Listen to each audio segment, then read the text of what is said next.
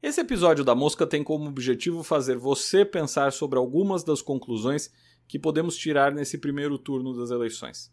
Aspectos que, em alguns casos, têm sido, no meu entender, analisados com um olhar que funcionava bem nas eleições passadas, mas que parece não estar funcionando tão bem agora. O Brasil mudou muito ao longo dos últimos anos, e a maneira como as eleições funcionam também. De toda forma, o principal está lá.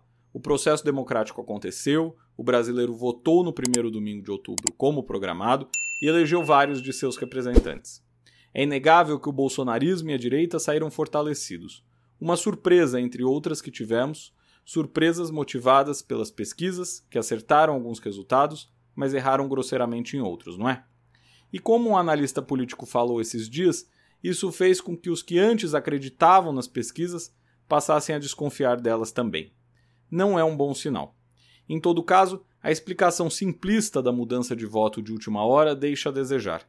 Embora isso tenha ocorrido sim, sem dúvida, porque muitos eleitores de Bolsonaro temiam a vitória de Lula no primeiro turno, as questões envolvendo as eleições são hoje muito mais complexas do que eram antes e as respostas não são tão simples assim. Não dá mais para olhar para o que anda acontecendo e comparar simplesmente com as eleições de anos atrás por razões variadas. Embora algumas questões sigam sim sendo possíveis de comparação, como o efeito dos apoios de políticos, por exemplo. Uma foto de FHC com Lula atrai votos para ele? E uma de Rodrigo Garcia com Bolsonaro muda alguma coisa? Será? Claro que Garcia, sendo governador, possui uma capacidade de colocar a máquina pública trabalhando a favor de Bolsonaro. Porém, se isso fosse determinante por si só, por que o PSDB não elegeu Aécio quando governava São Paulo e Minas Gerais, por exemplo? Evidente que há uma importância simbólica em conquistar mais apoios, porém, tal importância deve ser relativizada, ainda mais em um contexto onde todos nós abrimos o celular e temos muitas informações, algumas falsas, infelizmente. Informações que não foram passadas por um político distante ou por alguém que não conhecemos, mas sim por alguém próximo, como uma tia, um primo, um vizinho, um amigo, um líder religioso. Por pessoas em quem confiamos e que possuem um poder de convencimento maior do que aquele político distante. Como já dissemos em um episódio da Mosca sobre as fake news, a credibilidade das informações atualmente não está tanto na mensagem em si, mas, sobretudo, na pessoa em que lhe repassou aquilo. Por se confiar na fonte, muitos acabam também confiando no conteúdo, mesmo que ele seja falso. Os meios de comunicação hoje estão competindo a todo instante com as informações que circulam online e que muitas vezes não são checadas ou verificadas. E mesmo quando são, no caso das informações falsas, o estrago às vezes já está feito. Em outras palavras, é a história famosa do boato. Por exemplo, manga com leite faz mal? Não faz. Mas muita gente não mistura. E qual a origem disso? A avó que dizia, por exemplo. Entende a lógica? A internet passou a criar mitos em que as pessoas acreditam e não se dão ao trabalho de checar se aquilo é verdadeiro ou falso. E pior, muitas vezes não mudam de opinião nem quando se descobre que aquilo que leram é fake. E a velocidade em que as informações são passadas torna a campanha política tradicional obsoleta. E isso não se dá apenas aqui, não. É um fenômeno que está sendo visto em outras partes e que tem causado um estrago semelhante: a divisão. Porém, isso não inviabiliza totalmente a lógica política, evidentemente. Mas muda muitos pontos e é sobre isso e algumas coisas mais que falaremos nesse episódio da Mosca, um espaço para a gente discutir, pensar e dialogar sobre a política nacional, internacional e nossa sociedade. Bora começar? Então, ouvidos atentos e cabeças abertas que a mosca vai decolar. Tem uma história que diz que Joseph Stalin perguntou certa vez quantas divisões tinha o Papa. Divisões militares, no caso. A frase tem uma origem variada. Já ouvi que ela foi dita ao ministro francês ainda na década de 30, a Winston Churchill na Conferência de Teherã, aos presentes na Conferência de Alta. É provavelmente uma anedota apenas que talvez jamais tenha sido falada, mas ela quer enfatizar a diferença que existe entre o poder efetivo e o poder moral. Essa citação pareceu combinar com a ideia do apoio dado no segundo turno. Isso porque a simples manifestação de um candidato vencedor ou derrotado, ou de um político aposentado, ou de um ex-ministro do STF não é talvez suficiente para mudar muitos votos dentro dessa lógica atual de imensa polarização em que estamos. Não é uma eleição em que a troca de lado se dá por apoio apenas, compreende? Por outro lado, tais apoios possuem a capacidade de demonstrar força, capilaridade, inserção na sociedade. Possuem, portanto, uma força moral. Significam que o candidato vai além de um grupo apenas, que é parte de um movimento maior, que possui credibilidade. E notem, não estamos falando precisamente dos apoios estilo Bolsonaro, Tarcísio de Freitas ou Bolsonaro astronauta. Nesse caso, há uma clara transferência de votos, assim como aconteceu quando Maluf elegeu Pita nos anos 90 e quando Lula elegeu Dilma nos anos 2010. O que temos nesse caso é um padrinho popular que funciona como um rei Midas, transformando ilustres desconhecidos em candidatos viáveis.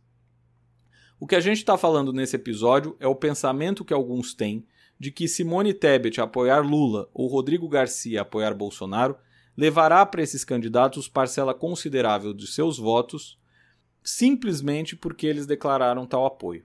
Dá para entender a diferença?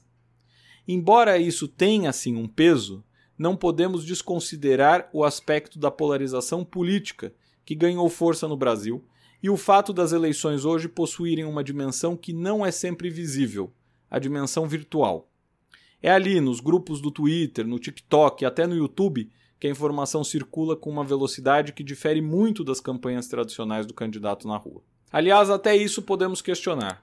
Será que o fato de um determinado candidato visitar determinado bairro e encontrar eleitores no chamado corpo a corpo influencia tanto hoje em dia como anos atrás? Será que isso muda mais votos do que um vídeo que viraliza ou de uma campanha patrocinada nas redes? É de se questionar, não é? E por falar em questionamento, chegamos na questão das pesquisas. Olha só.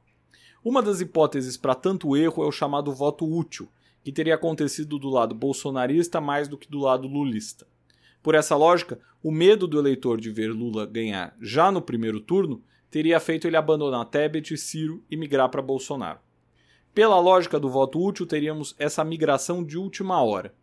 Mas como explicar os votos de Tarcísio, de Onyx Lorenzoni, do astronauta, apenas dentro dessa lógica? Não haveria voto útil ali, percebe?